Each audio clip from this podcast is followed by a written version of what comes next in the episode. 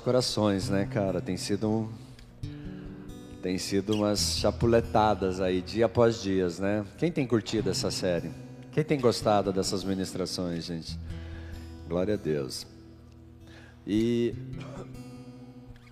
eu tenho orado já buscado no Senhor para saber o que, que nós vamos falar daqui para frente, né? A hora que acabar, porque sabe, eu sempre fico na expectativa e agora, tá chegando no final, o que que eu tenho que falar depois? Querido, você acha que é fácil, mano? Você tem que estar tá ali sempre inspirado pelo Espírito Santo para você ter o que falar, né? Senão eu vou falar de mim aqui em cima, tá? Mas vocês já estão cansados de ouvir o meu testemunho, então, cara, eu preciso de algo da parte de Deus para estar trazendo aqui e compartilhando com vocês. Mas eu não vou dar spoiler, tá? Mas eu já tenho o que Deus vai falar com a gente nos próximos. Prepare. Diga para os irmãos, prepare. Né? Vai ser de boa. Vai ser bem de boa, acho eu. Né? Bem fácil, né, Fernando? Fernando. Fernando vai tirar férias, ó. Vai para Foz do Iguaçu. É. Piscinona água quente, como que é? Piscina quente. É, gente, Fernandão aí, ó. Quem te viu, quem te vê, hein, maluco. Glória a Deus, né? Então tá bom, gente. Feche seus olhos, vamos fazer uma oração antes de nós entrarmos na palavra dessa noite. Pai, em nome de Jesus, obrigado, Deus, por esse momento, obrigado pela palavra, obrigado pelo, pela adoração, Pai, pelos dízimos, pelas ofertas.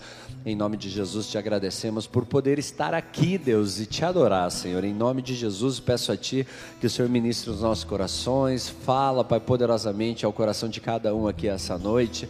Eu declaro minha dependência de Ti e peço a Tua ajuda para ministrar essa palavra, Senhor, no nome de Jesus Cristo. Que o Teu Espírito venha conduzindo conforme a Tua vontade, em nome de Jesus Cristo. Amém, queridos? Glória a Deus. Quem pode dar um glória a Deus? Bem forte. Aê, assim, é top, né? Amém. Amados, hoje nós vamos falar um pouquinho sobre portas. Quem gosta de porta aqui? porta, né? Esse dia eu falei porteira, o cara falou, ah, virou Rio Branco do Sul. Ué, mas tipo, eu falei normal, né? Porteira, né? Nem normal, né, gente? Fala porteira aí alguém. Porteira, tem, tem, né? Fala porteira, amor. A Simone fala porteira. Né? Eu já puxo, é, porteira. Porta, né? Então, queridos, amados, hoje em dia, em qualquer empresa que você for, você precisa chegar na portaria e se identificar, sim ou não? Na maioria das empresas você não consegue entrar se você não tiver um crachá ali de funcionário, de visitante ou de serviço. Você precisa ter uma identificação. Então, você precisa de autorização na portaria para poder entrar nas dependências daquela instituição. Sim ou não? Sim. Queridos, aqui nessa igreja nós temos aquela porta ali. E quando ela está fechada, ninguém consegue entrar aqui, né? Por quê? Porque os anjos ficam na porta ali, impedindo que qualquer um que queira né, forçar, já tentaram forçar a porta da igreja uma vez, né? Quem lembra, né? Os caras tentaram estourar a porta da igreja.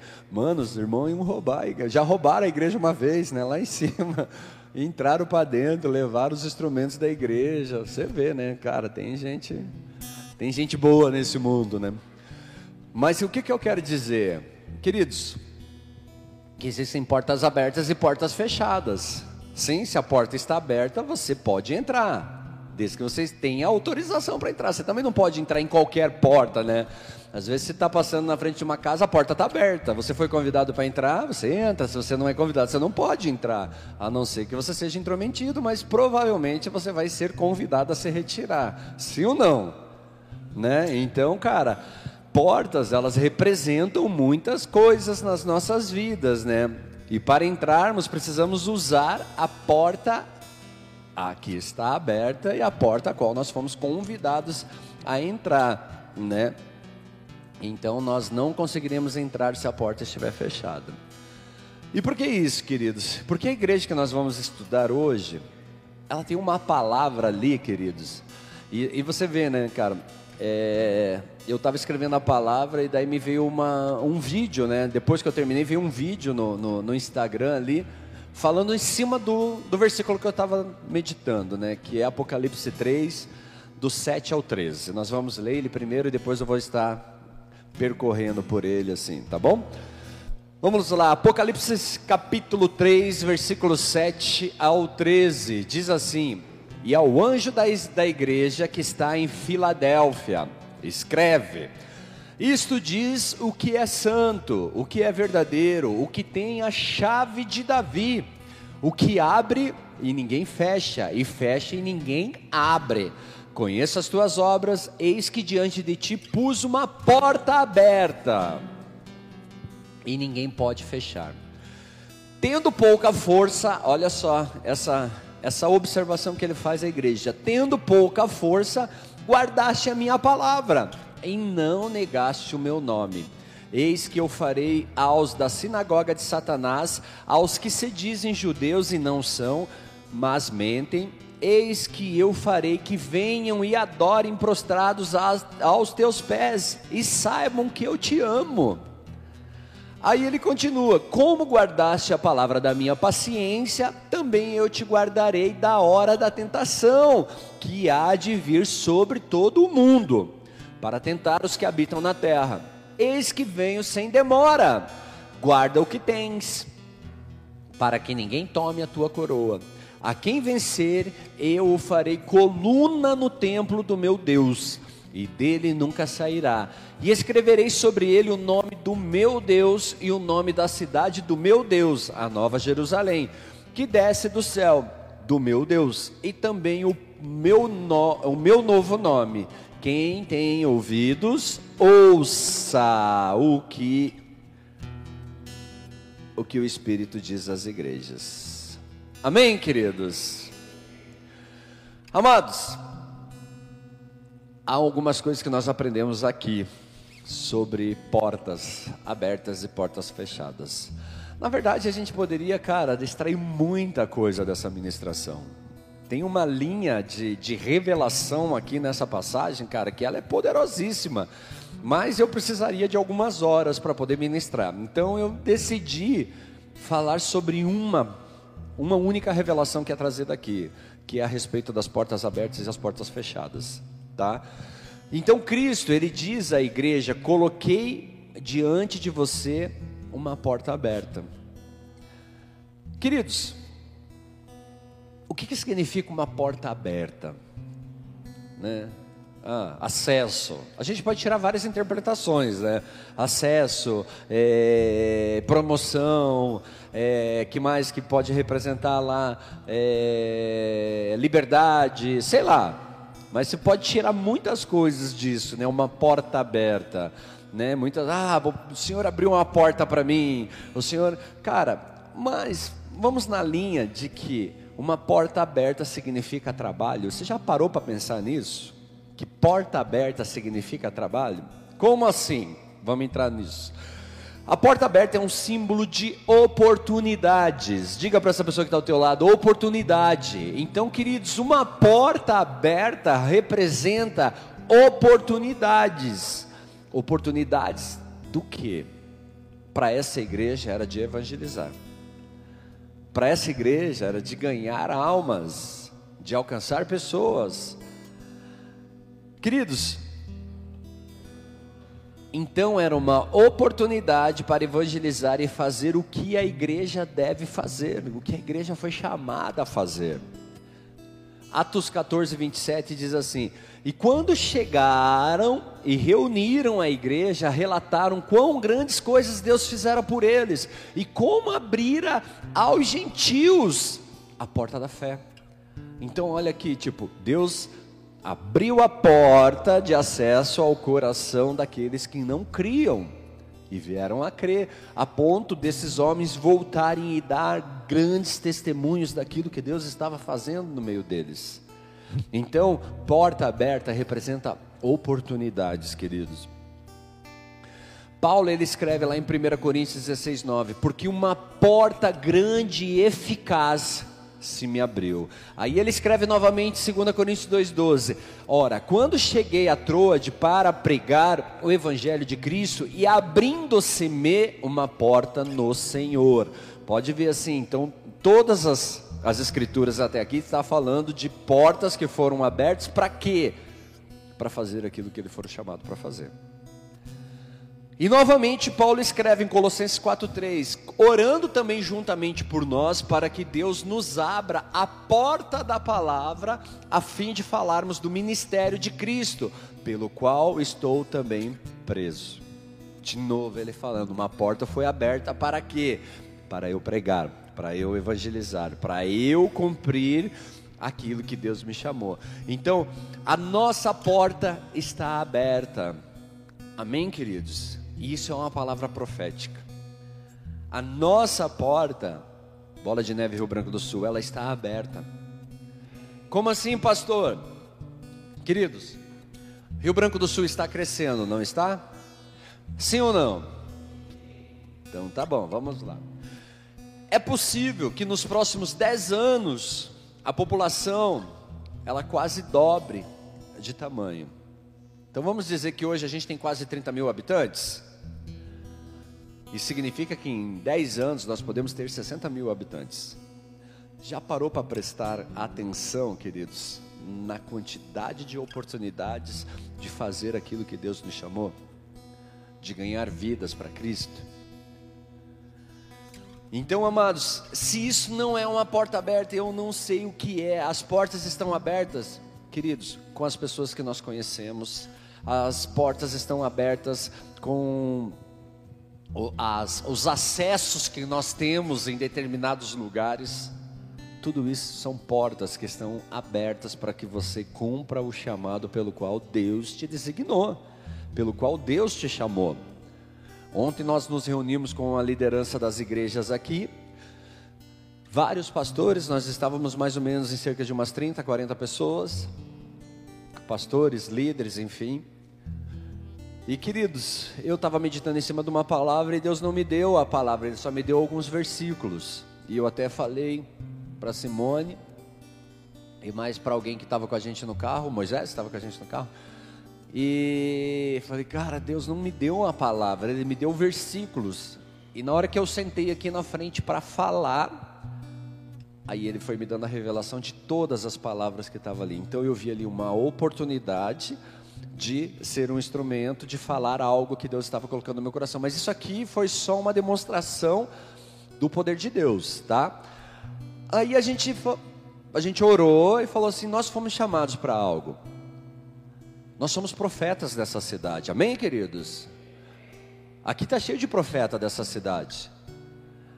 Então nós fomos chamados para quê? Para profetizar, para declarar vida onde há morte, para levar a palavra de Deus aonde essa palavra ainda não chegou. Nós saímos daqui, nos reunimos no boxe, no box, no, no bosque, no box. não é uma no bosque. Nós nos reunimos lá no bosque para o quê? Para declarar o reino dos céus naquele lugar. E meu, foi algo maravilhoso, porque nós começamos a adorar o Senhor e um mover e tal, e isso, aquilo, e a presença de Deus naquele lugar. E sempre aparecem as oportunidades. Amém? Sempre aparecem as oportunidades. Passou um menino ali assim, eu fui na direção dele, eu parei ele, eu falei assim, irmão, posso orar por você?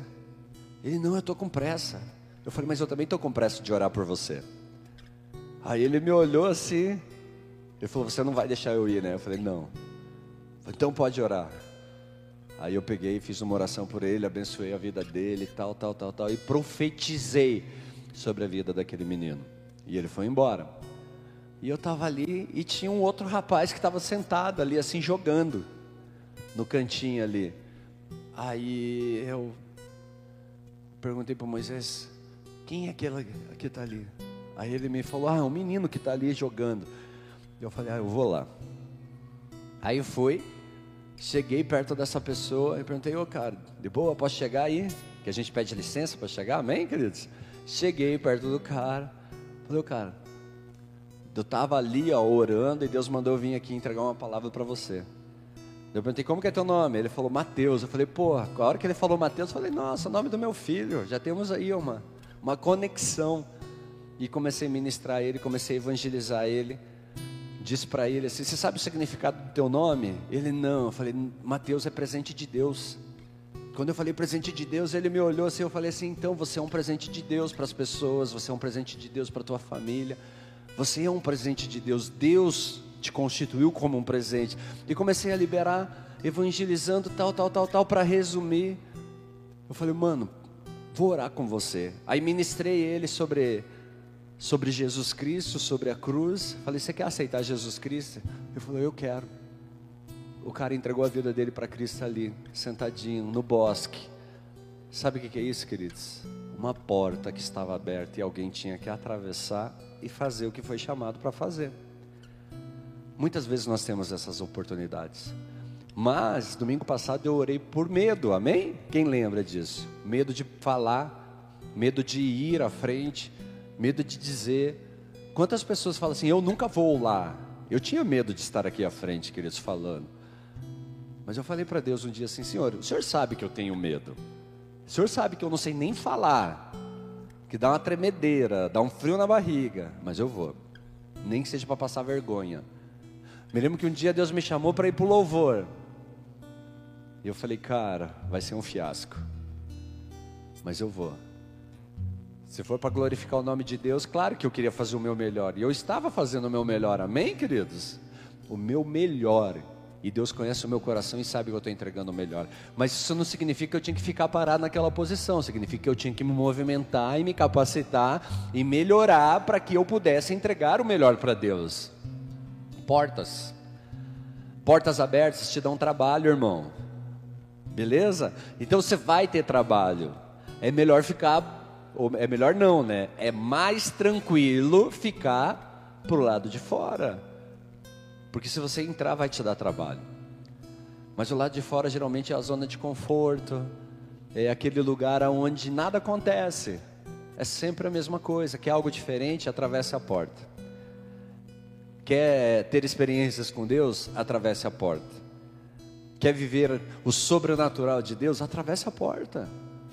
Porque a palavra de Deus está dizendo assim que eu coloco diante de você uma porta aberta. Ele não está falando uma porta fechada. Só que ele disse antes desse versículo que a porta que eu abro, ninguém fecha. E a porta que eu fecho, ninguém abre. Então tem portas que ele vai fechar. E precisa fechar. Para quê? Para que você não fique perdendo tempo com as portas erradas. Para que você não fique se desgastando, entrando em lugares que você não precisa estar. Jesus disse a seus discípulos, queridos, João 4, 35 e 36 diz assim: Não dizeis vós que ainda há quatro meses até que venha a ceifa? Eis que eu vos digo: levantai os vossos olhos e vede as terras, que já estão brancas para a ceifa. E o que ceifa recebe galardão e ajunta fruto para a vida eterna, para que assim o que semeia como o que ceifa, ambos se regozijem. Olha o que ele está falando, irmão. Vai chegar o momento de colheita, ele está dizendo que já chegou. O que ele está falando aqui, que ele abriu uma porta, ele fala: levante a cabeça e veja a terra. Veja o lugar onde você está, veja o, o ambiente onde você está. Aí, ó, os campos estão brancos. E quem trabalha, amados, quem trabalha para ceifar, ele recebe o galardão dele. Ele vai receber galardão. E a palavra está dizendo assim que ele ajunta fruto para a vida eterna. Ele não está falando de algo momentâneo, de algo que você pode acumular nesse lugar. Ele está falando de algo eterno. E ele está dizendo que o cara que semeou e você que está colhendo se alegrarão na presença do Senhor. Amados, isso vale para nós. Os campos estão prontos para a colheita, a porta está aberta. Aí eu pergunto para você: o que nós faremos? O que nós faremos, irmãos? Nós ficaremos olhando, queridos, o fruto apodrecer no pé, em vez de colher o fruto. Nós ficaríamos olhando, queridos, aquela terra que já foi preparada, já foi adubada, só precisa que o semeador saia a semear. Só precisa de um semeador. Precisa de alguém que lance a semente. Quem são os semeadores? Quem são os ceifeiros? Quem são os trabalhadores, irmãos? Porque, amados, nós fazemos isso não para nossa glória e não para a honra de homens mas para que Deus seja glorificado e exaltado, para que Ele seja engrandecido. Então, quando nós nos movemos para viver a vontade de Deus, queridos, nós estamos glorificando o nome de Deus. O fato de você sair e ganhar uma vida para Cristo, queridos, isso é para engrandecer o nome do Senhor. É o nome do Senhor que está sendo exaltado. Amados, a porta está aberta, oportunidades existem para todo lado. Para todo lado. Eu me lembro que eu fazia uma célula dentro do, do, do Palácio Avenida, lá na 15, irmão. Lá na 15, é onde, se você for ver assim, o que os caras mais pensam naquele lugar é dinheiro, dinheiro, dinheiro, dinheiro, dinheiro, dinheiro. Mas nas quartas-feiras, meio-dia, tinha uma célula e nós falávamos de Cristo, nós exaltávamos a Cristo. E agora nós estamos voltando presencial. Sabe a mensagem que eu recebi? Marcelo, será que a gente pode voltar com a célula? Eu, calma, deixa a gente voltar. Deixa a gente voltar. Vamos ver o que, que vai acontecer. Mas se tiver que fazer, a gente vai fazer. E o almoço? Deixa que ele me sustenta, amém? Amém, queridos? Ah, não, no, horário do almoço eu não posso, eu tenho que comer. Não, eu posso pregar a palavra no horário do almoço, sim. Eu posso. Eu posso fazer coisas para engrandecer o nome dele. Sim ou não? Agora eu quero te fazer uma pergunta: e se a porta estiver fechada? Isso significa espere. Espere, irmão. Portas fechadas significa que temos que esperar que Deus abra outra porta. Amados, tem portas que não vão se abrir. Não adianta se ficar batendo em determinado lugar que não vai abrir. Deus não vai abrir aquela porta. A porta que eu fechei, ninguém abre. E você tem que ter esse discernimento. Atos 16, versículo 6 ao 10 diz assim: E passando pela Frígia e pela província da Galácia, foram impedidos. Olha aqui. Foram impedidos por quem? Pelo Espírito Santo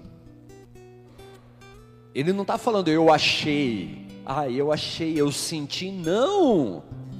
Ele está falando de alguém que tem experiência com o Espírito Santo e ouve o Espírito Santo dizer para ele assim: ei, pare, pare, cara, não vai fazer. Aí isso é de Deus, se Deus não falou, não é de Deus, irmão. Deus tem que falar para você que é de Deus. E como que você sabe que Deus vai falar para você que é de Deus? A hora que você parar para se relacionar com Deus, você vai saber ouvir a voz de dele.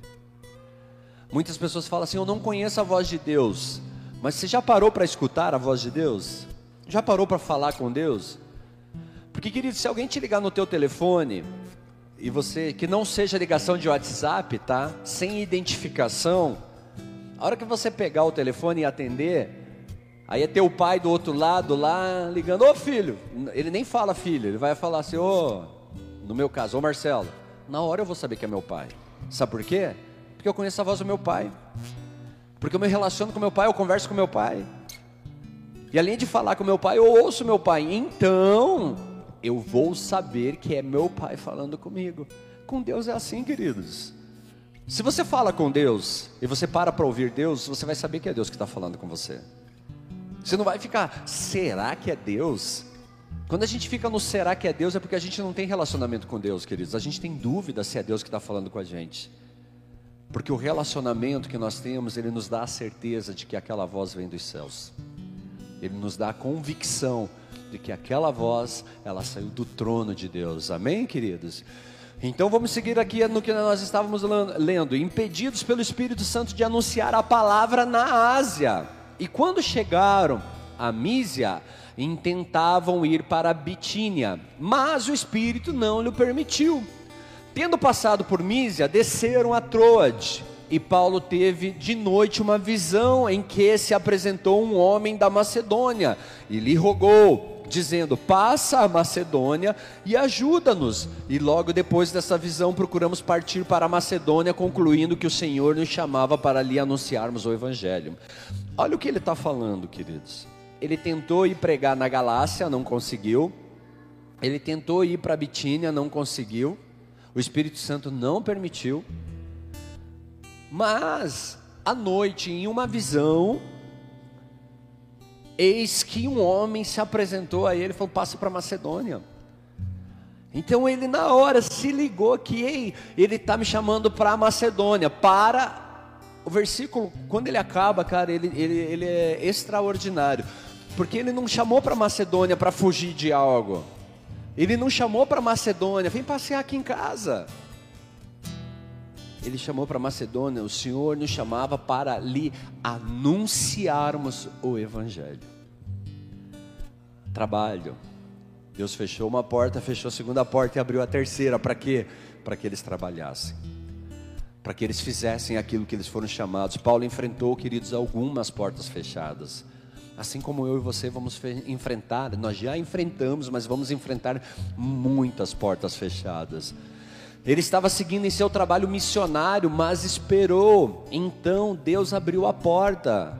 Sabe, queridos, às vezes nós vemos o desespero de fazer de qualquer jeito e sair atirando para tudo quanto é lado. Se eu acertar alguma coisa, beleza. Se não acertar, pelo menos eu tentei.